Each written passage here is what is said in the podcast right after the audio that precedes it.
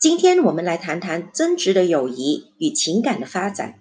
现今的生活习惯与模式有了很大的改变，人与人之间几乎没有了真正的交流，没有机会让人类去认识新的朋友。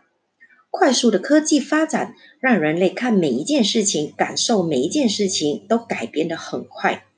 所有的东西都维持的非常的短暂。在我们能预测到这些负面事情的发生，